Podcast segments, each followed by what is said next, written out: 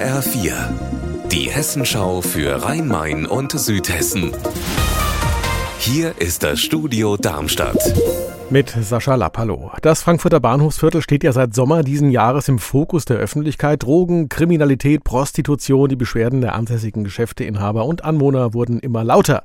Im September hat Frankfurts Polizeipräsident reagiert, mehr Präsenz angekündigt und heute hat er Zwischenbilanz gezogen. Frank Angermund. Die Polizei in Frankfurt zieht eine positive Zwischenbilanz und das ist auch nicht anders zu erwarten, da niemand diese eingefordert hat. Das zeigt aus meiner Sicht, die Polizei will zeigen, schaut her, wir tun tun etwas im Bahnhofsviertel und gleichzeitig ist es eine indirekte Aufforderung an die Stadt, auch mehr zu tun.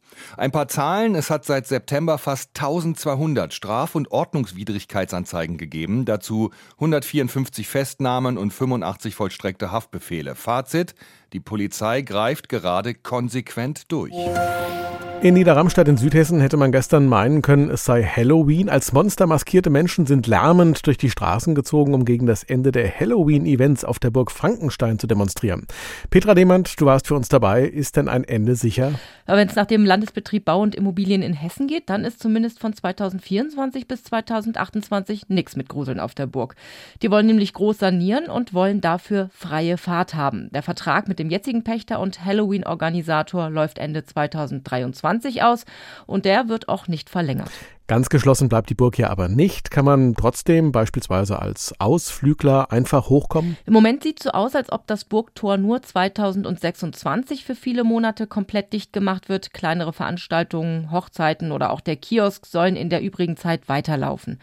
Nach der Sanierung 2028 wird neu ausgeschrieben. Wer den Pachtvertrag dann bekommt und ob der jetzige Pächter dann überhaupt noch will, das steht hoch oben in den Sternen.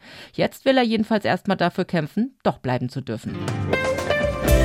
Unser Wetter in Rhein-Main und Südhessen. Der Winter kommt mit großen Schritten. Es ist stark bewölkt und bedeckt. Es fällt leichter Regen oder Schneeregen. In höheren Lagen auch Schnee mit entsprechender Klettegefahr.